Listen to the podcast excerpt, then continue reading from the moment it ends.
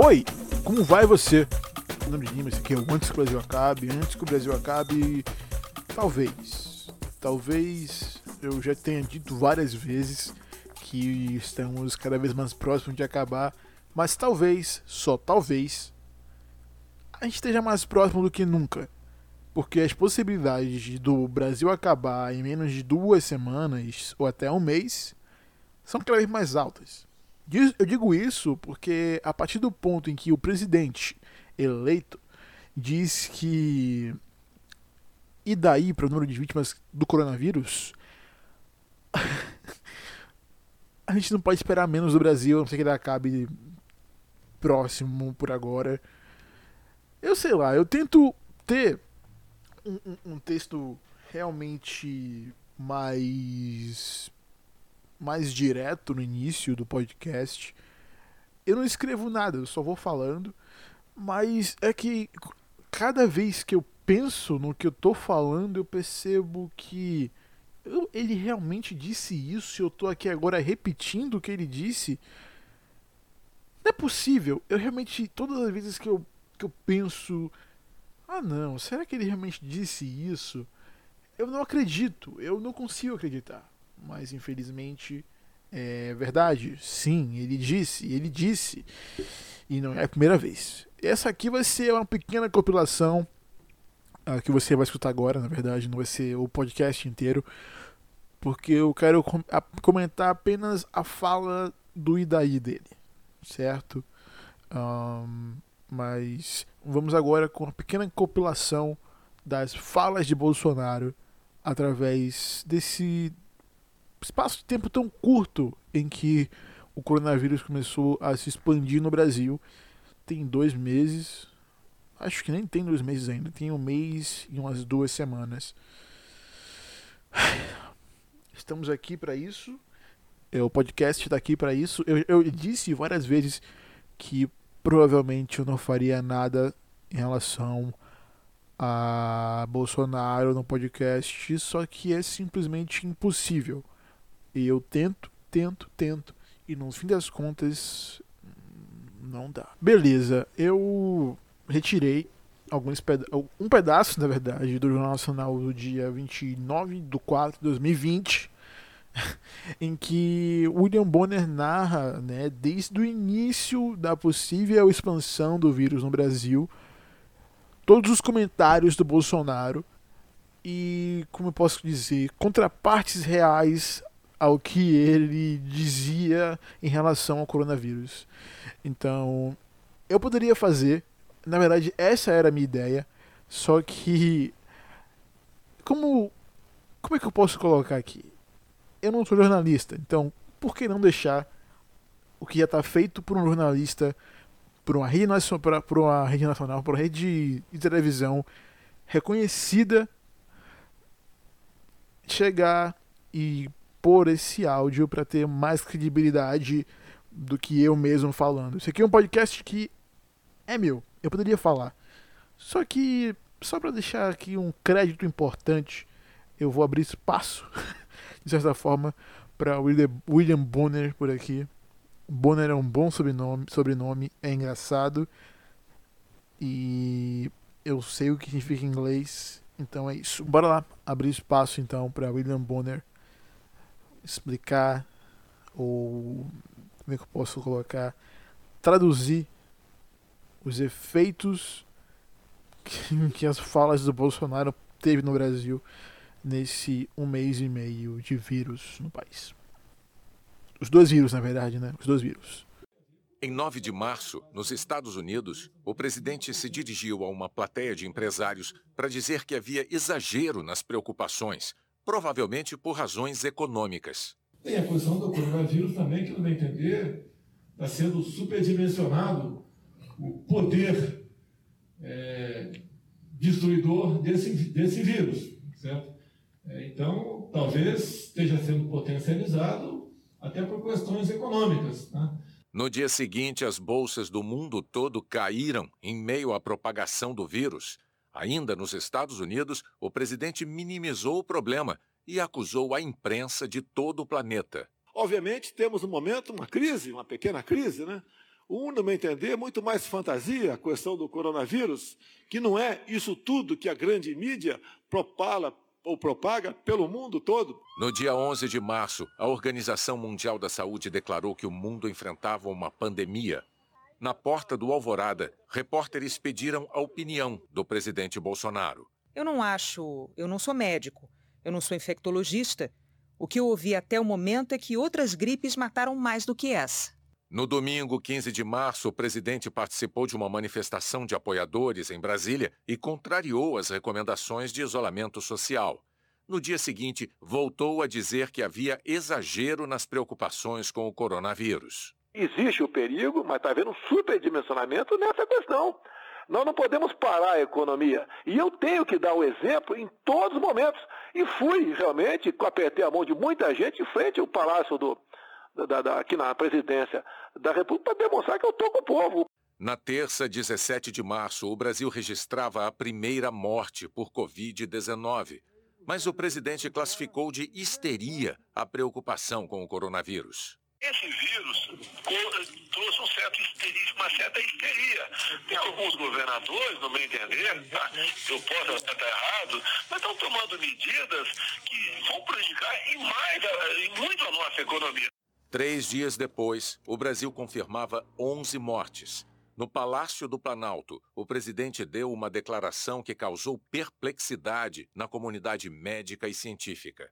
Depois da facada não vai ser uma gripezinha que vai me derrubar, não, tá ok? No dia 24 de março, em cadeia nacional de rádio e televisão, Bolsonaro voltou a classificar a Covid-19 de gripezinha. Pelo meu histórico de atleta, Caso fosse contaminado pelo vírus, não precisaria me preocupar. Nada sentiria ou seria, quando muito, acometido de uma gripezinha ou resfriadinho.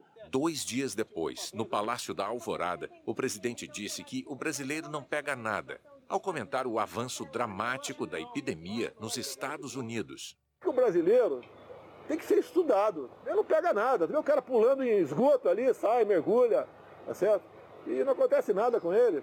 Eu acho até que muita gente já foi infectada no Brasil há poucas semanas ou meses, né? E ele já tem um anticorpo e não ajuda a não, não proliferar mais isso aí. No dia 29 de março, o presidente provocou aglomeração ao sair para passear em Brasília. Depois, disse que o vírus precisava ser enfrentado como um homem, não como um moleque. O vírus está aí. Vamos ter que enfrentá-lo. Vai enfrentar como homem, pô não como um moleque. Vamos enfrentar o vírus com a realidade. É a vida. Todos nós iremos morrer um dia. No dia 2 de abril, Bolsonaro disse que o vírus não era isso que estavam pintando e ridicularizou quem temia se contaminar e adoecer. Ah, tá com medinho de pegar vírus? Velho? é brincadeira. E o vírus é uma coisa que 60% vai ter, ou 70%. Não vai fugir disso. A tentativa é de atrasar a infecção para os hospitais poderem atender. No dia 12, o presidente voltou a provocar espanto ao dizer que a pandemia estaria acabando. 40 dias depois, parece que está começando a ir embora a questão do vírus. Menos de uma semana depois, quando mais de 2.300 brasileiros tinham morrido, Bolsonaro disse que havia medo em exagero. Temos, tem o vírus está aí. Infelizmente tem morrido gente, tem. Né? Ninguém falou que ia ser diferente. Mas o pavor foi demais. No dia 20, as mortes no Brasil passavam de 2.500. Os repórteres pediram um comentário do presidente da República sobre esse número. Bolsonaro reagiu assim. Ô, oh, cara, quem fala de eu não sou coveiro, tá vendo? Não, não sou coveiro, tá? Pois é, né? Depois dessa, como eu posso colocar, hum, incredulidade, talvez, que você possa ter tido depois de ouvir isso tudo de uma vez. Ah, meu Deus, é, eu sei. É, é, eu tive que escutar isso umas três vezes. Ah, ok, beleza. Uh, ele vem mais uma vez e complementa essa pequena historinha dele em querer dizer que não é nada, que é apenas uma gripezinha, é só algo que passa. ele vem e diz: E daí? Que é. Eu vou deixar aqui a fala inteira. A fala inteira, só pra a gente ficar feliz com isso. Ultrapassou a China hoje no mortos. O quê? A gente ultrapassou o número de mortos da China hoje. O Brasil E não. Lamento. Quer que faça o quê? Eu sou Messias, mas não faço milagre. Um plano Pois é. é... é, Muitas das vezes, o que ele respondeu dessa forma foram simplesmente perguntas feitas a um líder de uma nação. Ou quais seriam os planos direcionados a uma possível crise de saúde a uma pessoa enquanto presidente, o chefe maior da nação, o que ele poderia fazer? E ele respondeu "S- é, foram essas as sempre ok foram essas sempre as respostas dele. Eu realmente não sei o que esperar. Eu definitivamente não sei o que sentir não sei o que fazer não sei não sei estou completamente perdido. Eu eu realmente não sei eu não sei o que falar porque sempre que você se perguntava, né?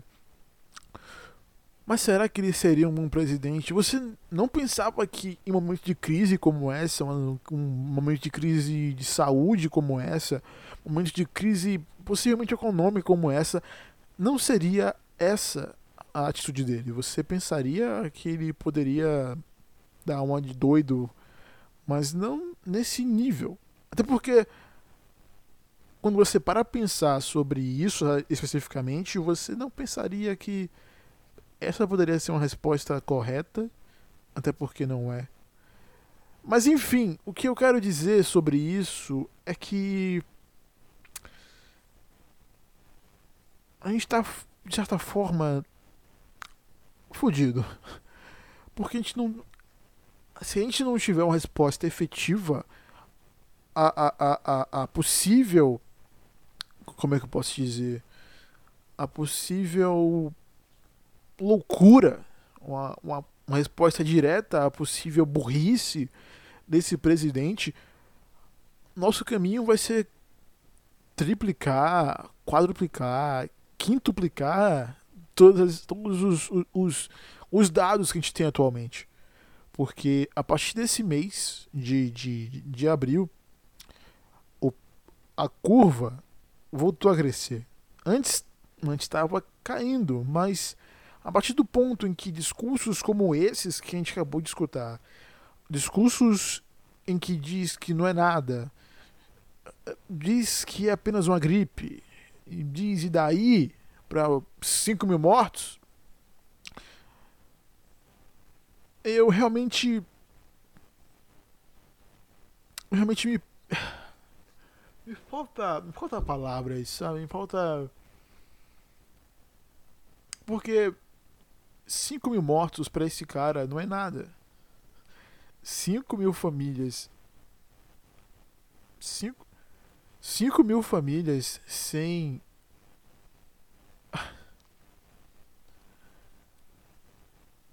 Eu pensei em fazer esse episódio para que eu colocasse meus pensamentos, a mim, as, os meus minhas angústias, a minha tristeza do dia que eu tive hoje, porque a cada dia que passa a minha depressão aumenta, porque eu sempre, eu sempre, eu sempre fui assim, sabe? De sentir demais as coisas, mas não sentir aquilo de querer expressar para as pessoas mas senti de, de, de, me remoer com aquilo, sabe? Eu não, não sei porquê. Mas eu.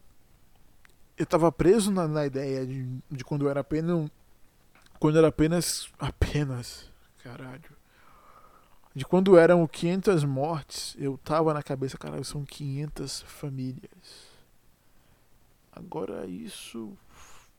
Tá 10 vezes pior, sabe? 5 mil famílias. Caralho, brother, 5 mil famílias sem um abraço daquele que ama em um momento como esse, sabe? E você para e percebe que a tendência é piorar, porque se o presidente em exercício simplesmente tem respostas como essas para dados como esses, para pessoas, para 5 mil pessoas, a gente não, não sabe o que fazer.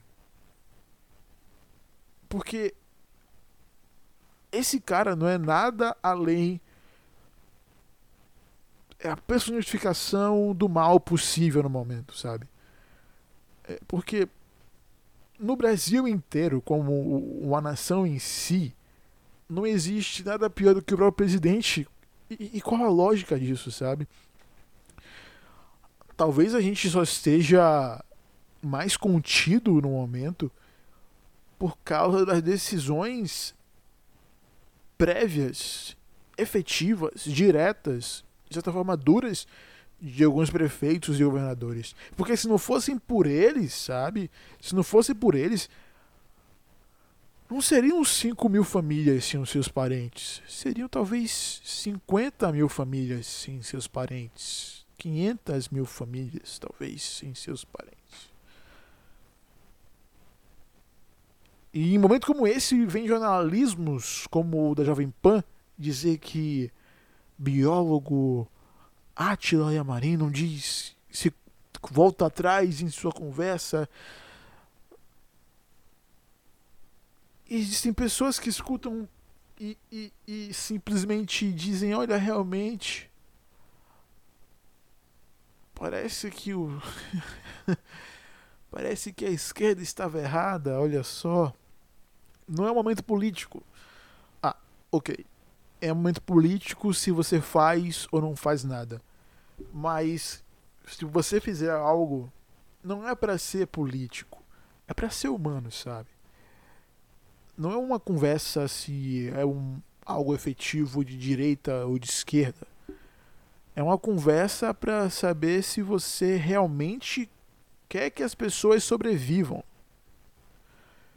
é para saber se você realmente se você realmente tem um coração pulsando aí, sabe? Não é pra para você pensar que ah, daqui a X anos as pessoas vão me lembrar porque eu salvei vidas. Não é para você pensar desse jeito, é para ser um pensamento por consequência, sabe? Querendo ou não, eu já falei aqui antes, na verdade não, não já falei, não falei aqui antes, porque eu gravei um podcast que eu descartei? Falando sobre as, as, as, as respostas daqui da Bahia, de Salvador. Cara, mesmo sendo de direita, a Semineto fez alguma coisa. Não é tipo fez alguma coisa. Ele realmente fez algo necessário. Ele realmente teve uma resposta necessária, uma resposta direta, uma resposta correta, né? E fechou várias coisas. Aqui está funcionando posto de gasolina, supermercado e farmácia. Só as três coisas, sabe? Para vir alguém como o Bolsonaro falar que tem que abrir. Porra, só tá tão aberto essas três coisas porque são essenciais.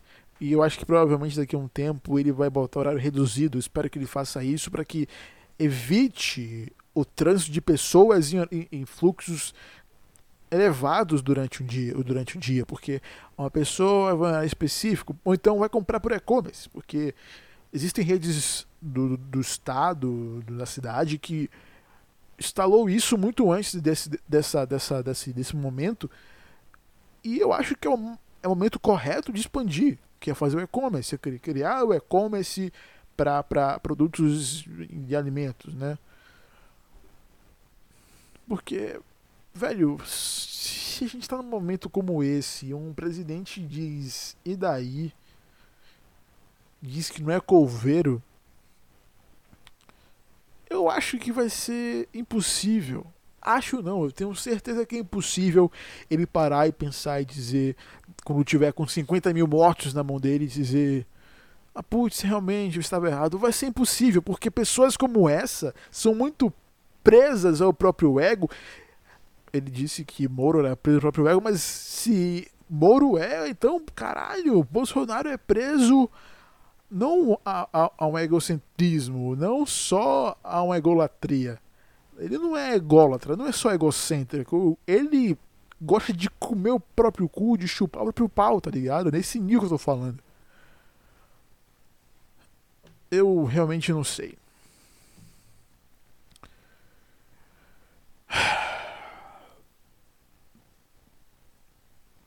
Eu. Ok, eu, eu, eu consegui deixar o nível pesado. não era essa a minha intenção do podcast, porque nunca é. Você não tem, você não, não, você não tá, eu não tô aqui pra para deixar as coisas mais perto que já estão. Tô aqui só pra sei lá, nem eu sei para que eu tô aqui mais. Porque se eu tô aqui agora, não posso ir para outro lugar, eu vou morrer aqui, certo? O que então o que importa se eu vou morrer agora ou depois? Porque se eu morrer agora, eu nem sei o que eu tô falando mais, cara, mas. De alguma coisa eu sei. Se a gente passar por, esse, por essa crise não econômica, fora essa economia, se a gente passar por essa crise de saúde, uh, com dores. Sei com dores. Com dores que a gente consiga suportar com cicatrizes que não sejam tão profundas, sabe? Não vai ser só isso que vai destruir o país. Por isso que eu digo, salve as pessoas que você salva a economia. Eu acho que assim tem que ser pensado. Porque sem pessoas para movimentar a economia, você não vai ter economia nenhum. Você fala que vai abrir a economia agora, mas só pensa no agora, porque se pessoas saírem agora para movimentar a economia, mais pessoas vão se contaminar, mais pessoas vão morrer. Então, futuramente você não vai ter nada, porque não vai ter pessoas para movimentar aquilo que você quer que movimente. Então, se você realmente pensa em salvar a nação, tem que salvar agora. Tem que parar agora. Porque se você não parar agora e querer que pare depois, talvez, talvez não, sem dúvidas, vai ser muito tarde. E quando for muito tarde, nem você vai estar aqui mais. É isso, eu não sei mais o que falar, só sei que. Por favor, cara, se cuida, se previne, não saia de casa. Se for sair, tome os maiores cuidados possíveis. Sério. Porque você tem gente que gosta de você. Por mais que você diga que é um lixo na internet, como eu digo que sou, tem pessoas que me amam, tem pessoas que precisam de mim. E eu não quero que elas fiquem sem a minha presença por muito tempo não, não deixe que seja isso que afaste você da existência ou afaste você da sua família.